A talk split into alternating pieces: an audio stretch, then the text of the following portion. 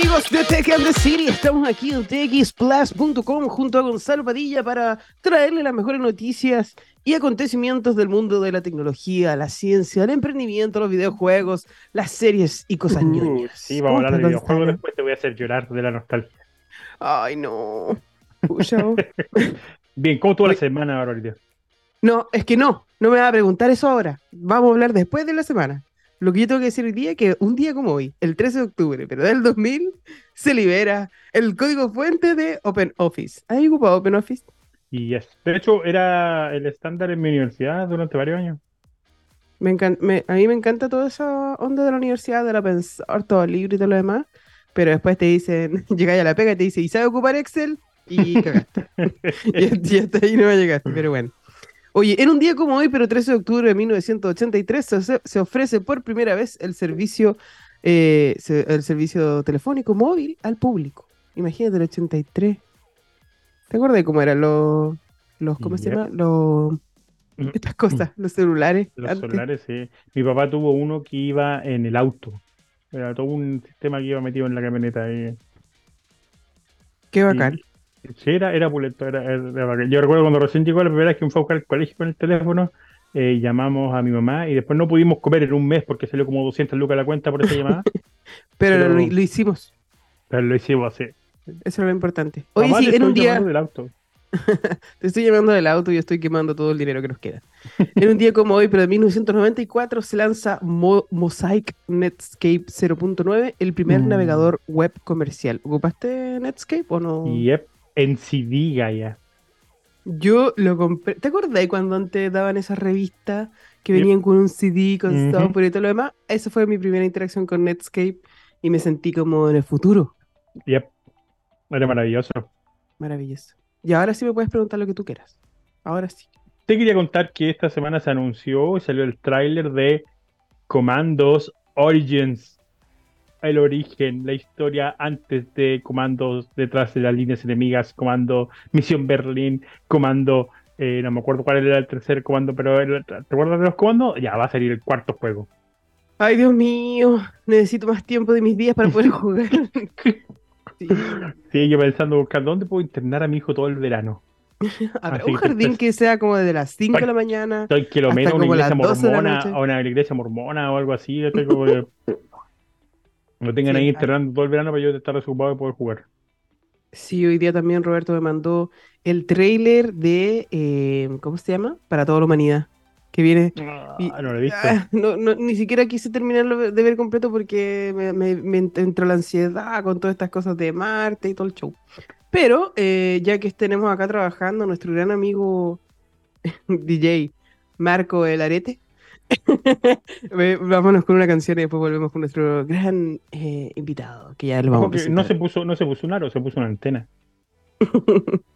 No, es un arete. Un arete porque a él le gustan los aretes. No le voy a decir dónde está así, pero es un lugar muy sensible, para que ustedes lo piensen. Nos vamos con Paramore y volvemos aquí en Tech and the City.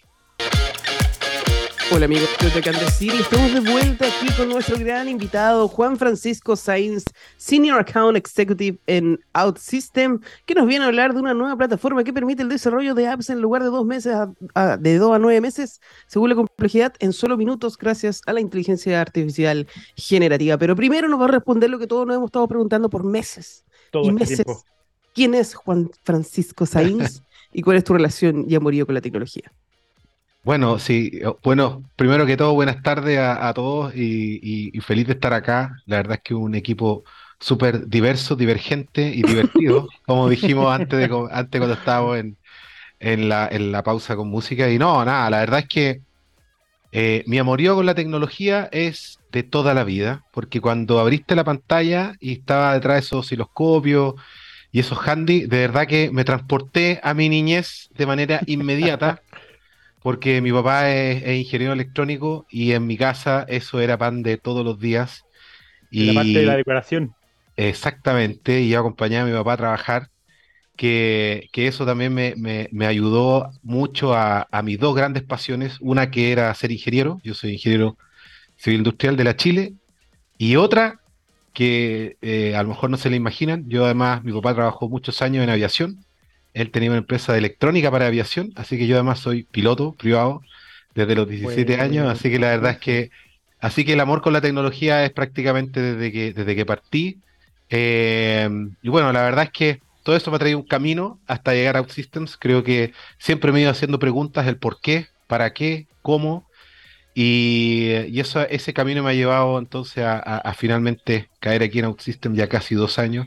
Súper contento y liderando, liderando la ola del low code, como digo yo, que si no la capeas te va a pasar por encima y no te vas a dar cuenta lo que, lo que pasó. Y, y, también haciendo un símil, lo que decían aquí a mi amigo que está súper concentrado, que decía que, que, ah, él no era un, no era un Winamp, no era un, programador aleatorio de canciones, no, también hay, hay trabajo detrás y, eso está súper alineado con lo que dirías el low code. No sé si todo el mundo conoce lo que es low code, no sé si lo ha escuchado. Cuéntanos quién es el no code para toda la gente que no tiene idea o, que cree que no code tiene que ver con Bitcoin y todas esas cosas medias chantas que no sé, porque le causa curiosidad. Cuéntanos qué es el no code. Bueno, el, low code, no code es, eh, yo diría que es una tendencia. O sea, de verdad los grandes analistas lo marcan como una tendencia que es desarrollar software, pero ya no desde el punto de vista de ingresar código de manera manual. Estoy haciendo algo súper coloquial para que todo el mundo lo pueda entender. Eh, sino que eh, de una manera gráfica, principalmente, ¿ok? De manera que personas con poca preparación, algunos nula preparación, a todo depende de la plataforma, del tipo de aplicación que se quiere desarrollar, pero en cualquier caso es acelerar el desarrollo mediante eh, el uso de herramientas basadas en interfaz gráfica, eh, clicar y arrastrar cajitas, principalmente en vez de eh, código tradicional, duro, pantalla negra o, framework de desarrollo que son muy, muy orientados a desarrolladores, digamos, profesionales o high code que llamamos nosotros. ¿Ok?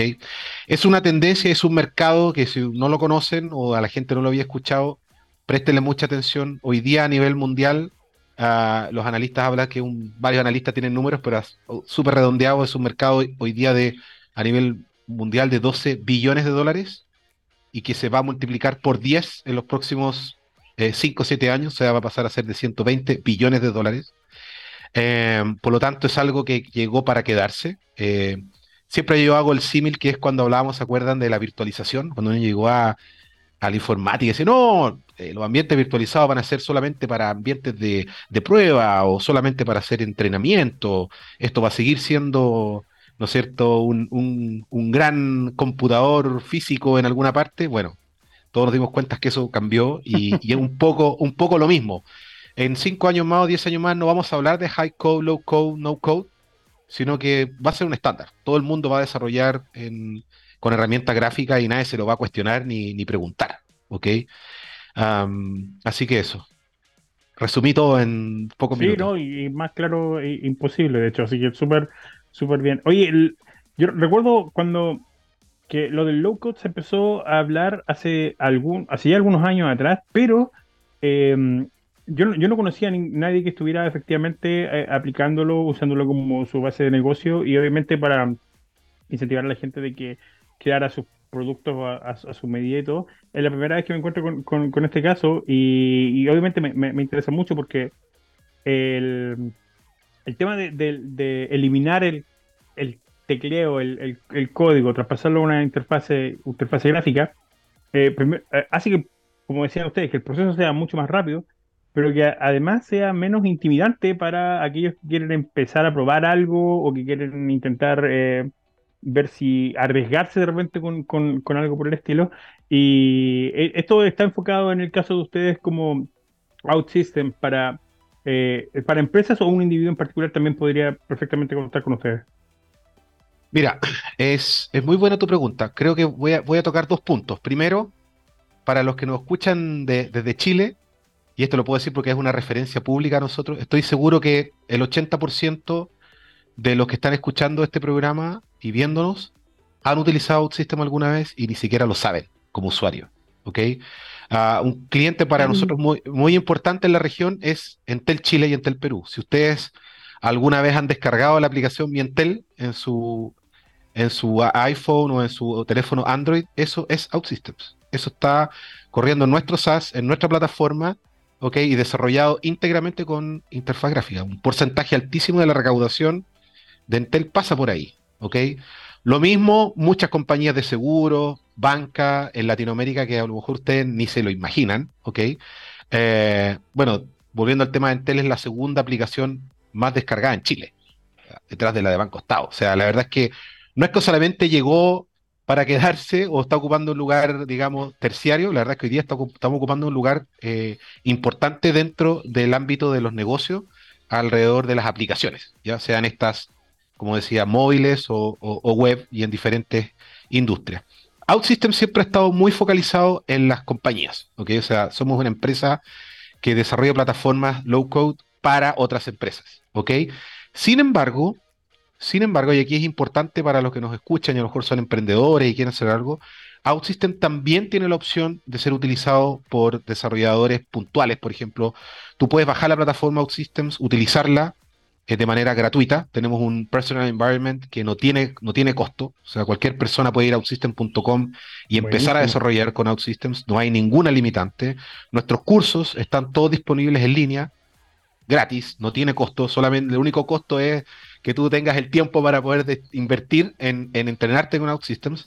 Lamentablemente está en inglés, pero bueno, un inglés técnico que cualquiera podría, podría manejar, ¿ok? Y, la verdad es que siempre está muy enfocado en desarrolladores, o sea, en convertir personas que hoy día desarrollan, no sé, en Angular, en .NET, en Java, en lo que sea, en adoptar esta herramienta, también como un tema de currículum, porque muchas compañías lo están utilizando eh, para no infringir ahí temas de confidencialidad, que compañías sí que no, pueden ir a outsystem.com, ver los casos de éxito, pero mira, tenemos en Latinoamérica banca, seguro, telecomunicaciones, retail, eh, servicios. Entonces la verdad es que hoy día hemos crecido fuertemente. Eh, llegamos a Latinoamérica hace aproximadamente a cinco años, pero los últimos dos años, desde que yo llegué, hemos crecido vertiginosamente. Así que la verdad es que es una gran oportunidad también para personas que quieran emprender que también quiere ser partner de OutSystems, revender suscripciones, revender servicios, vender servicios de consultoría y desarrollo alrededor de OutSystems. Así que la verdad es que es, una, es un mercado relativamente nuevo, ¿ok? A pesar de que ya tenemos buenos, buena base instalada, pero es una gran oportunidad de negocio también para emprendedores y desarrolladores independientes. Oye, yo tengo una pregunta. De casualidad hoy día necesitaba hacer una cosa muy simple, pero eh, estoy en clases en este momento, en paralelo. Mientras estoy haciendo este programa, estoy en clases del Tech MBA de la Universidad Andrés Bello. Un saludo para mi profe que me debe estar escuchando. Entonces necesitaba resolver un drama. Necesitaba cortar un video gigante como de dos horas en trozos de 10 minutos. Y obviamente me metí a ChatGPT y le dije, oye, necesito hacer un código en Python para cortar un video en trozos de 10 minutos. Enter. Y 0,03 segundos después, ¡pum! Instala con pib el MoviePy este es el código. Y yo dije, jajaja, no creo que sea tan simple, voy a probarlo, porque nunca lo había ocupado para código específicamente, lo, había visto que mis estudiantes lo ocupaban, pero fue como, este es un caso mío. Lo copié tal cual, instalé como me dijo con pip MoviePy y ¡pum! Solamente le cambié dónde estaba el archivo, el nombre del archivo, no sé qué, listo, cero error, funcionó perfecto, perfecto, o sea, como que yo no tuve que hacer ningún cambio. Pero eso es un programita que me, ayudó a hacer algo en específico. ¿Cómo transformamos ese poder del chat GPT con GPT-4 a aplicaciones de grandes industrias, grandes empresas? Porque igual es distinto, pues igual hay ciertos requerimientos funcionales y no funcionales que tiene que cumplir y todo eso. Mira, ahora vamos a entrar a un tema apasionante, que son los temas Machine Learning y AI y todo eso, que, es otra a todo esto, cuando yo, yo egresé a la universidad, mi, memoria fue justamente un modelo de redes neuronales para detectar quiebres de stock así en, retail. Y, cuando estoy hablando 15 años atrás, y cuando salió la, performance era espectacular, funcionaba muy bien. Y eso ya empezó a marcar para dónde veníamos y dónde iba, dónde se iba a desarrollar la industria la, de la tecnología, y especialmente de la tecnología de información. Y, hay un tema aquí súper relevante. Hace rato que OutSystems está arriba del tema de AI.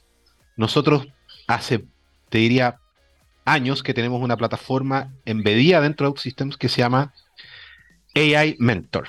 Y como su nombre lo dice, es un mentor, es un copilot, así como, como un piloto lleva un copilot, no sé, este es un copilot, pero que es un, es un bit and byte, un bono, un bono virtual, que te va indicando, ah, tú quieres hacer un formulario, ok, el formulario, eh, de acuerdo a nuestra estadística, se hace de esta manera, esta es la mejor eh, manera de desarrollarlo. Es una ayuda directa al desarrollador y al arquitecto, ¿ok? Te permite además encontrar, por ejemplo, no sé, por decir algo, sentencias SQL que son circulares, o temas que podrían afectar performance, o que son brechas posibles de seguridad, te los puede indicar rápidamente AI Mentor. Eso fue como lo primero que hicimos en el ámbito de, la, de las AI. Luego hicimos un montón de conectores. Si ustedes van, nosotros tenemos un marketplace que en realidad no tiene costo para nuestros clientes. Son assets que los, que los clientes o los desarrolladores pueden utilizar. Se llama Forge. Y ahí está el conector, por ejemplo, para, para ChatGPT. Si tú quieres, dentro de alguna aplicación desarrollada System, integrar temas de ChatGPT, está el, el, conector ya hecho, desarrollado. Alguien lo hizo. ¿ok? Eh, dentro de esa batería, los invito a que lo vayan a ver. outsystem.com slash forge. Hay desde aplicaciones prehechas, formularios, módulos, integraciones como la que te acabo de mencionar, integraciones con sistemas empresariales tipo Salesforce, SAP y otros. ¿Ok? Pero yéndonos al tema de inteligencia artificial, ya tenemos una batería de, conectores hechos ya para, motores de inteligencia artificial. Y además tenemos Morpheus. Morpheus es una plataforma que eh, hoy día está eh, en beta, algunos en nuestras bases instaladas ya lo están utilizando, hay un programa de Early Adapters que te permite hacer, hacer aplicaciones eh, con AI generativo. O sea, tú le puedes decir, y yo lo he visto funcionando directamente, quiero una aplicación que haga dashboard de ventas en una empresa de servicio, eh, que cubre toda Latinoamérica y quiero ver dashboard por país, por producto, por ejecutivo, lo que sea, y, y te arma la aplicación completa. las pantallas, los menús, eh, los dashboards. Obviamente, con bemoles, obviamente es algo que tiene un grado de avance, pero para allá va la tecnología. Pero acá quiero hacer un paréntesis, porque el otro día vi una película eh, súper buena que era de béisbol, de cómo transformaron el tema de béisbol con, tecnología. Y hay ahí una escena que me encanta, que habla del problema no es el problema. ¿Ok? Eh, el problema que tenemos hoy y el problema que tienen las compañías hoy es que no hay músculo para desarrollar. Jamás en la historia de la humanidad se había necesitado tanto desarrollador como ahora. En este minuto, hace dos años atrás se hablaba de que se necesitaban, había una falta de un millón de desarrolladores en Latinoamérica. Hace dos meses atrás salió un estudio de IDC con Huawei que dice que son 2.5 millones eh, que son la falta de desarrolladores. No hay desarrolladores. Los desarrolladores saltan de una empresa a otra porque su sueldo va en alza, que me parece fantástico, porque es una, es, es una, es, eh, es una labor súper importante, pero hay un problema que la velocidad del negocio no puede ser cubierta con el, las capacidades de desarrollo actual. Oye, qué bueno que tocaste este tema, perdón, disculpa, pero es que justo lo hablamos en la mañana con, con mi profe, y, pero ¿cómo hacemos más desarrolladores cuando también tenemos este tipo de herramientas? y como que el estudiante también se acostumbra a que eh, eh, esté resuelto, pues, ¿cachai? Onda, yo pongo, así como lo hice yo, hazme un código para resolver mi tarea de programa y ya no piensa. Entonces, ¿cómo, quiénes van a ser los próximos ingenieros informáticos o, no sé, computines? ¿Cómo hacemos más desarrolladores? Porque hay, hay yo entiendo que lo, lo hablamos siempre, necesitamos más, más, más. Existen los bootcamps que también están ayudando a que eh, que se creen ciertos puestos de trabajo, pero están también más enfocados no necesariamente en el, desarrollo de software. Pero yo soy profe de una facultad de ingeniería y enseño proyectos de título y le estoy diciendo, oye, hagan sus aplicaciones o sus plataformas y todo lo demás. Y también me meto a ver y existe Flutterflow que con un prompt también te puede crear una app, ¿cachai? Entonces, ¿cuál, cómo, ¿cómo generamos entendiendo que también existe esta realidad. ¿Cómo generamos más programadores, más desarrolladores de software? Es que yo creo que, a ver, esto es algo que va en alza. O sea, se van año a año se van a necesitar más desarrolladores, más desarrollo de software. La digitalización en las empresas ha llegado a tal nivel que es o te digitalizas o mueres. O sea, esa presión está ahí y es muy fuerte. Por lo tanto, eh, esto es como una carrera, ¿no es cierto?, donde hay que echarle combustible al auto y combustible no hay. O sea, la cantidad de desarrolladores las horas disponibles de desarrollo son muy limitadas. Entonces, ¿qué es lo que está pasando? Al final, Barbarita, esto es un tema del 80-20. O sea, es pareto. El, el, el 80% de los desarrollos o de los requerimientos se van a poder hacer con low code, no code rápidamente. Nadie tiene que desarrollar desde cero un portal de proveedores, una aplicación web para que ingresar datos sencillo. O sea, no tiene sentido que un desarrollador que está en la universidad, que se ha quemado las pestañas, pierda el tiempo haciendo algo que ya está hecho, que lo puedes bajar, reutilizar y probablemente customizar, poner un logo, cambiar un workflow porque es diferente en esta empresa respecto a otra, da igual. Y el 20%, lo difícil, eso sí va a requerir una alta especialización. O sea, queremos que ese 20%, creemos que ese 20% va a seguir estando los desarrolladores high code, los que entrenan modelos de predicción, los que, no sé, están metidos en el IoT y ven temas de electrónica súper específicos y donde el, el bit y el byte juega, ¿ok? Que son el, el, 20% va a estar ahí, pero el 80% del tiempo hay que optimizarlo. O sea, no podemos tener una batería de gente súper entrenada desarrollando aplicaciones que, entre comillas, se han hecho antes, no tienen ninguna dificultad y hay 20.000 templates y herramientas, como dices tú, en el mercado dentro de una AI System para poder cumplir con eso. ¿ok? Por lo tanto, creo que hay un tema de no solamente, no, no se trata de hacer más con menos, esto es una, es una cuestión exponencial. Necesitamos hacer más y la tasa de crecimiento de desarrolladores no da para cumplir ese más, ni va, ni va, ni lo va a lograr dentro de los próximos 10 años. Por lo tanto, el poner más músculo, disculpa que te interrumpa, el poner más músculo no es la solución. O sea, el, no, no, es, no es la única solución. si no cambias la manera de hacer las cosas, no va a cambiar. El escenario no cambiar. Que hay que replantearse las, las carreras también, pues, porque igual es, cierto que necesitamos más gente que pueda programar en no code, y, o sea, que pueda programar o, personalizar o quizás eh, customizar una plataforma de, la, manera necesaria y quizás sí tener un entendimiento de front y de backend y todo lo demás en el caso que sea necesario algo. Eh, pero a mí me pasa que yo veo que, los estudiantes ya no, no, son lo, no son lo que eran necesariamente antes, ¿cachai? Porque se acostumbraron, porque también vienen de la pandemia, de, de, de no estar metiendo tanta mano y de que estamos en un momento del mundo donde el framework se cambia cada, como uno se cambia ropa interior, más o menos, que todos los días aparece un framework nuevo, todos los días, y es como el, que cachó bien y el que no, no. Entonces igual está, mm, está rara la cosa, yo te digo así como, como profes, como para poder entrenar a los jóvenes, tú le puedes decir, explicar el por qué es importante la arquitectura de software, por qué es importante el desarrollo de software, entender el de dónde viene, la, la, la pero al mismo tiempo a mí me llama mucho la, atención eh, plataformas como la de ustedes, como de OutSystem, y, y que se puedan integrar así de fácil y al final tú le das ya una pega resuelta. Y, que, y, lo otro que permite que no necesariamente tú, tengas que ser un ingeniero informático para poder entender cómo funciona el no-code y el low-code, sino que puede ser algo, una herramienta transversal para cualquier profesional que quiera brindar servicio o que quiera trabajar en conjunto con ustedes como partner. Entonces, eh, yo le estaba dando una vuelta al asunto porque de verdad me pasa, yo, yo no estoy en contra de la inteligencia artificial, al contrario, yo, lo impulso a que lo ocupen, ¿cachai? Ocúpenlo, si van a ocupar herramientas no háganlo, pero después me, es difícil pedirle eh, quizás el informe de, desarrollo de software de cómo se hizo esto específicamente si no tienen idea. ¿Cachai? Como, ocupar no va la herramienta, pero no necesariamente entienden del cómo se hizo paso a paso cosas de profesores, dilemas de profesores del día a día que están intentando.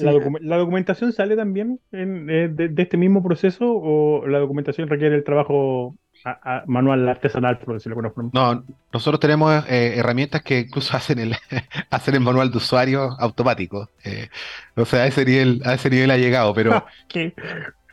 Pero mira, yo, yo recojo un punto. Yo también hice clase en la Universidad de Chile, mm. tiempo, Facultad de Ingeniería. Y, y ojo que a ver, nosotros seguimos yendo a la universidad a estudiar cálculo, álgebra, física, y eso no va a cambiar. Y aprender a desarrollar software para un desarrollador por capa y todo lo que y todo lo que implica, eso va a seguir existiendo. Eso no va, no va a variar, no va a cambiar. Lo que estamos diciendo hoy día es eh, el mundo avanza a tal velocidad y las necesidades del negocio son tan altas que no hay manera de con el músculo actual e incluso el músculo futuro satisfacer, satisfacer esas necesidades. Hay, mucha estandarización también. O sea, obviamente los módulos core, los módulos de integración con tu RP, los módulos, ¿no es cierto?, duros, van a seguir siendo manejados por desarrolladores con un alto nivel de skills. Pero los front, las herramientas, ¿no es cierto?, los workflows, eso van a estar todo en manos del, negocio. Eh, eh, y acá también quiero hacer una distinción. He visto gente del negocio más hábil en desarrollar software que desarrolladores con años de experiencia. El desarrollar software no tiene que ser algo como elitista o decir, no, esto solamente los desarrolladores que estuvieron en la escuela de ingeniería y se quemaron las pestañas van a poder hacer un buen software. No, créeme que hay gente muy capaz en todas las veredas y hay que tomar lo mejor de cada uno. Yo creo que ahí, ahí está el tema. Si hay alguien que le canta el, high code y meterse en el detalle y programar el Arduino y, que haga esto y lo otro, fantástico, eh, que esté el espacio, ¿ok? Pero también hay, hay de la otra vereda, gente que viene del mundo a lo mejor más eh, no del ámbito de la ingeniería o no del ámbito de sistemas, que puede aportar mucho en, el desarrollo de software. Lo veo yo. todo el tema UX, UI eh, es hey, o sea, es un mundo aparte.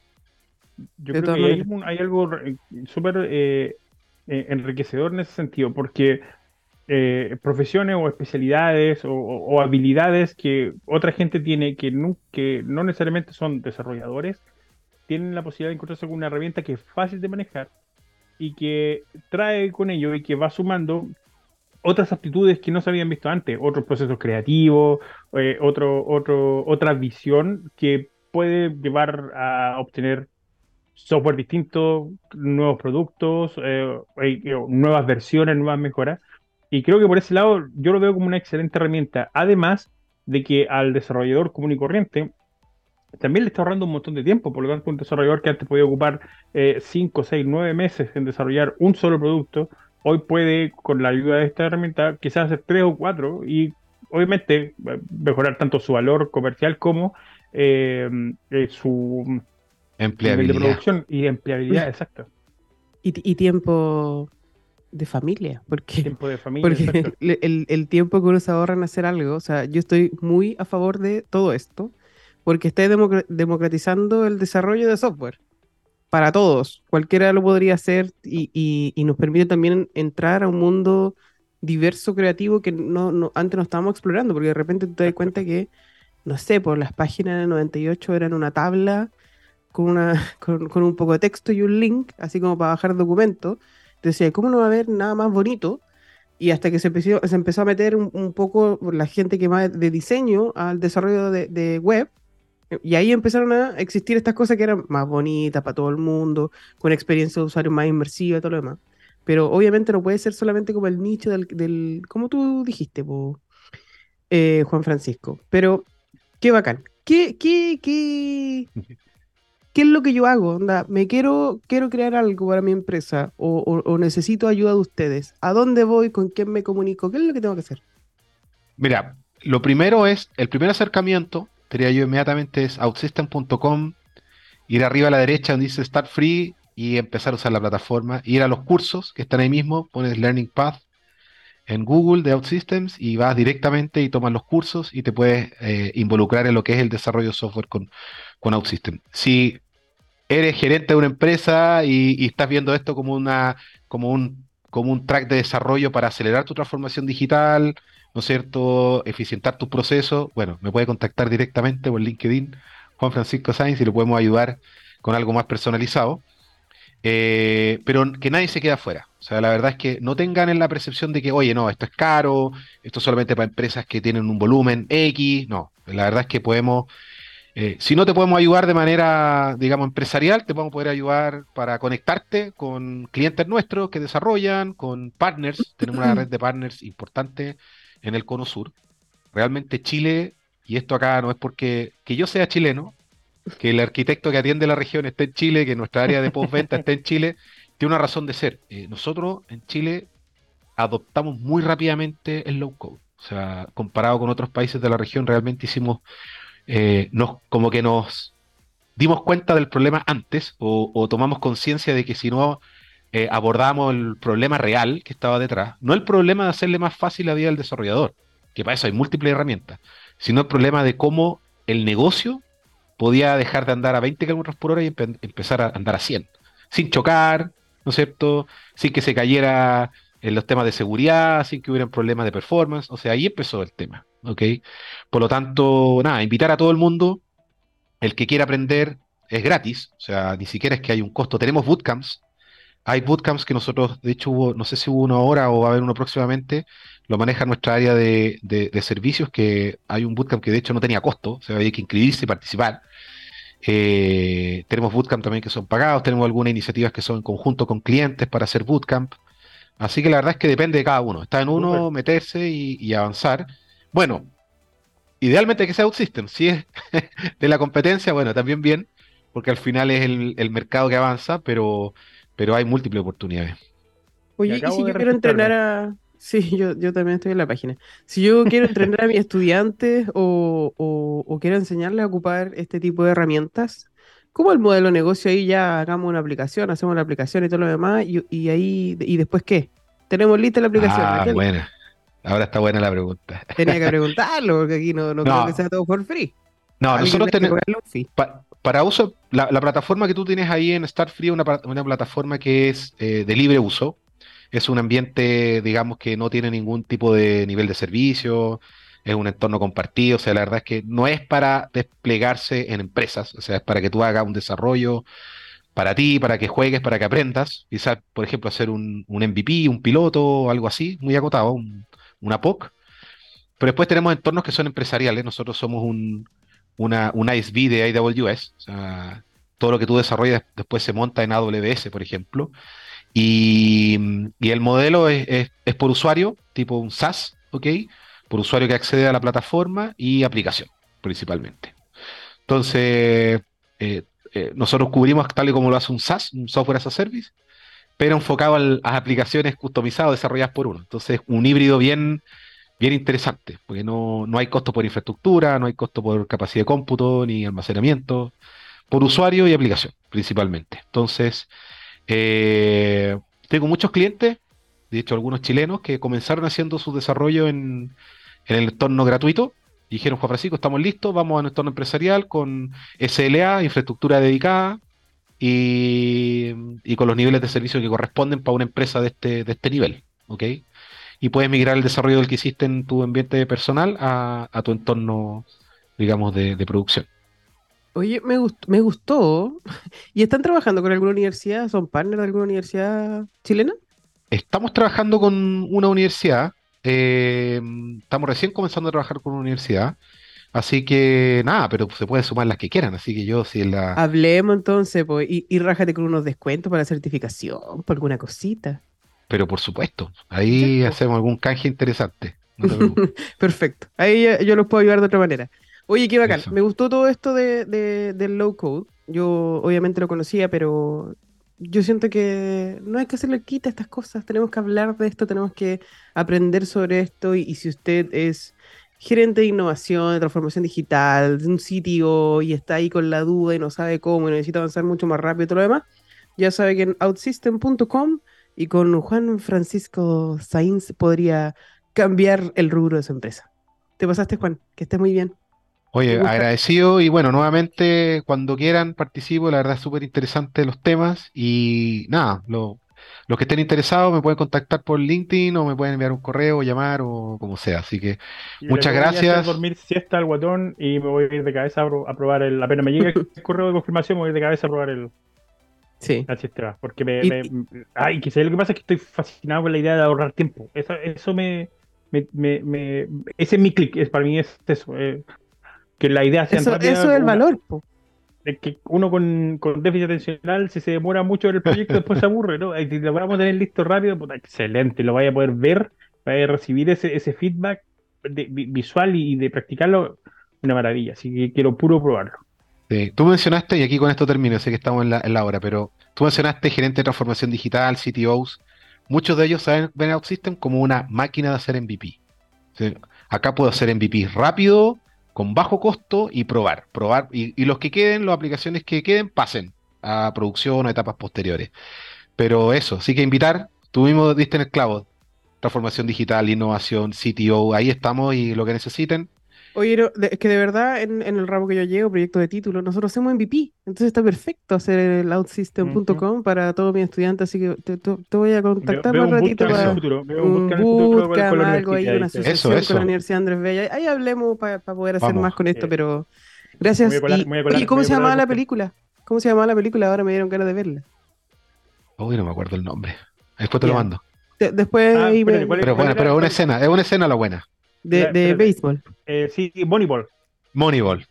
Bien. Efectivamente, cuando habla de que el problema no es el problema. Exacto. Brad Pitt con Jonah Hill. Así es. Aquí tenemos al, al Wikipedia, al IMDB, al IMDB chileno. ya, que bien. Vale, buen fin de a todos. Chao, chao.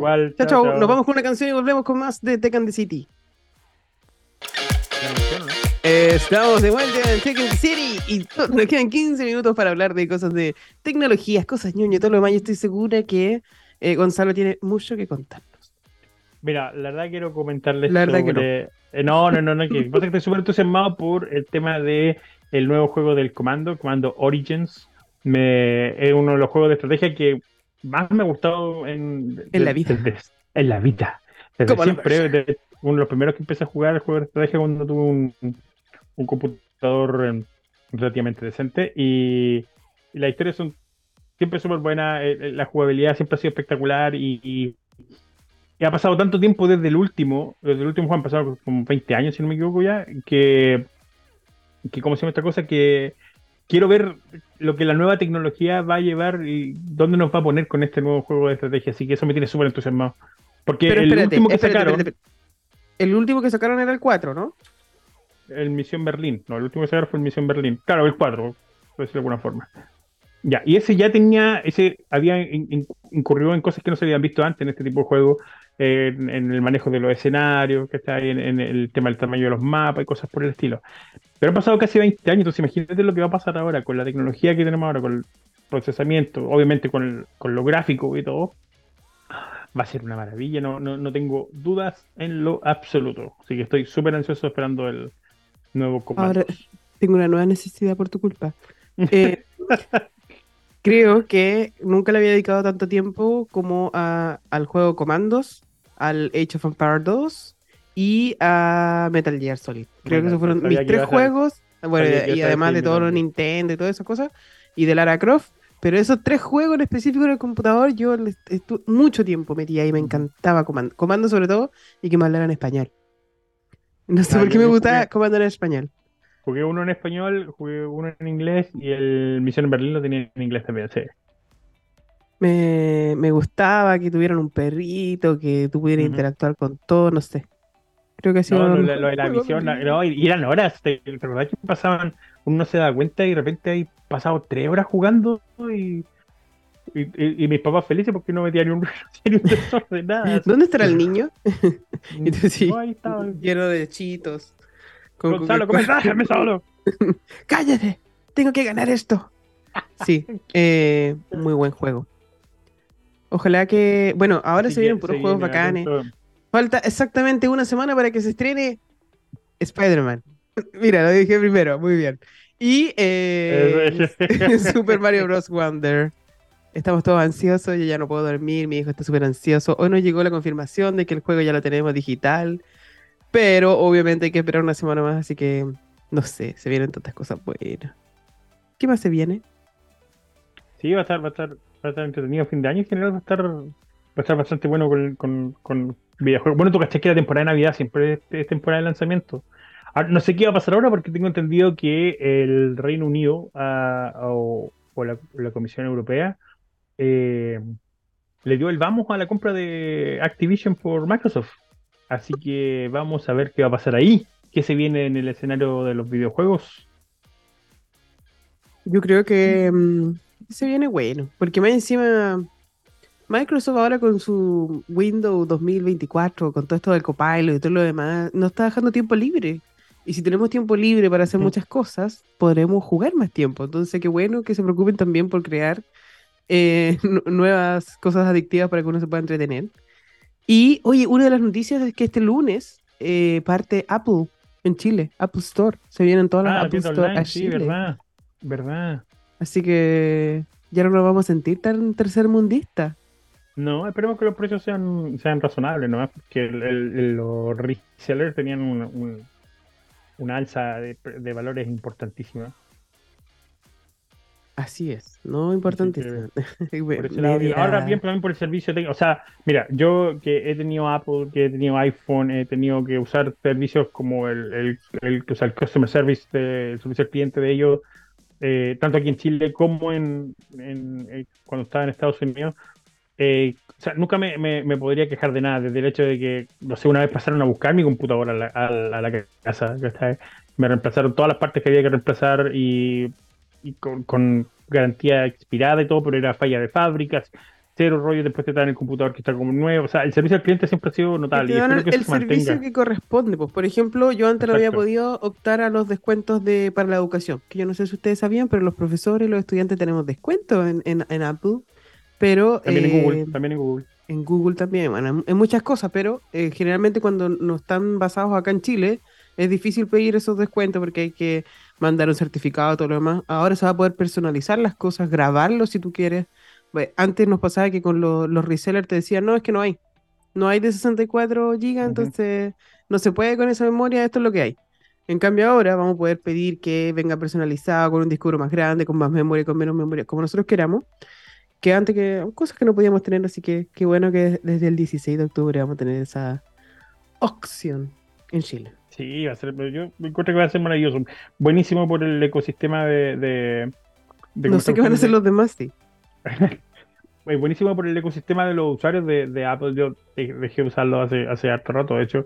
Pero, el, como te digo, el tema de servicio al cliente, si se mantiene como el nivel, el estándar que ellos siempre han tenido en Estados Unidos, excelente por todos aquellos que usan los productos de Apple.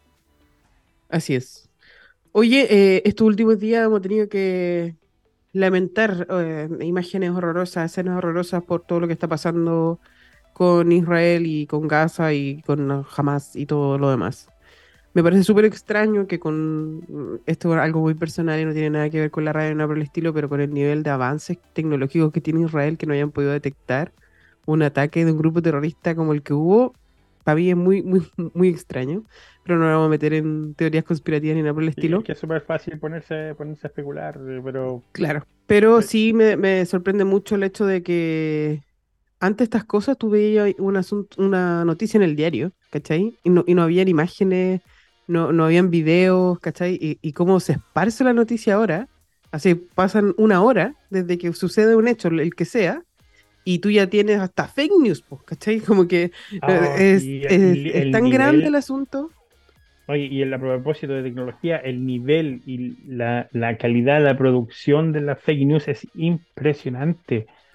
Poder diferenciarlas de, lo que se ha producido a través de inteligencia artificial, como simplemente la reutilización de imágenes que ya existían de antes, lo que sea, eh, se ha vuelto cada vez más difícil. O sea, si no es porque hay gente que es súper eh, eh, suspicaz y que pone todo en duda y que se pone a evaluarlo, nos estaríamos tragando un montón de mentiras por por ambos lados, que, es lo que hemos visto durante los últimos el último año en, el conflicto de Rusia con Ucrania, exactamente lo mismo.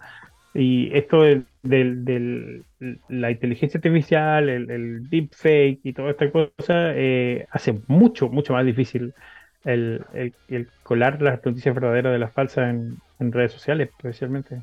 De hecho, hay, hay, noticieros que han caído con eso. El presidente de los Estados Unidos cayó con la misma idea de que había visto 40 bebés decapitados, claro, exacto, cosas por el estilo, entonces... Sí, pues estaba leyendo que Nex, el, el ex Twitter, eh, lamentablemente se convirtió en una fuente menos fiable, menos fiable que antes, imagínate, desde que la compró Elon Musk porque tiende a desinformar, ¿cachai? A desinformar aún más, aún más de toda la desinformación que tenemos, entonces ya ni siquiera, aunque tú estés leyendo, no sé, la BioBio o, o, o cualquier medio que podría ser oficial o no, no estáis seguro que si lo que estáis viendo te lo, estáis, te lo están mostrando porque los más te lo quiere mostrar, ¿cachai? O porque es lo que está sucediendo en el momento. Y, ahí hay, hay problemas de cómo manejamos la tecnología en este tipo de contexto. Obviamente mi llamado es eh, a la paz mundial y, y, que ningún tipo de violencia es correcta. Eh, pero, pero sí me sorprende el, nivel tecnológico, como de, no sé si, te, diste cuenta, pero desde que, que, que Elon Musk absorbió el tema de, Twitter y lo transformó en X, el sitio en sí se ha vuelto súper tóxico, se ha vuelto súper eh, denso, no es un lugar agradable en el que uno quisiera estar y perder el tiempo. Eh, por eso aprecio mucho tú, el, la capacidad que tiene el algoritmo de, TikTok de, de, de llevarte a ver cosas que efectivamente te, te agraden y te liberen un poco más de, de- de atención. Que en mi, en mi caso, cuando busco contenido, lo que busco es entretenerme, es, es pasar el rato y despejarme.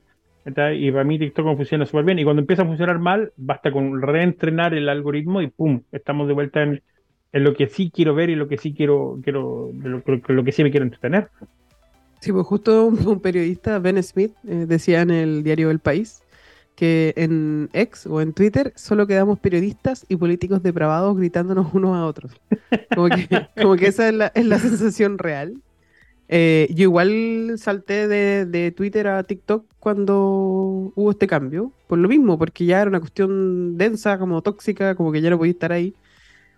Y obviamente eso es lo que uno no quiere cuando queréis descansar y ver alguna estupidez, escribir, no sé, un video de fe o algo, algo, algo entretenido, no, no peleas. pues, Pero ojalá que existan también nuevas redes que nos puedan dar algún tipo de entretención sana y, y que esté curada de alguna manera la información también, porque si no vamos a caer exactamente en lo mismo que estamos evitando.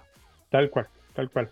Estoy totalmente, totalmente de acuerdo. Oye, eh, se nos está acabando el programa y ya nos quedan unos minutos, pero tengo un problema técnico importante con mi computador y se me va a apagar ahora, me está avisando.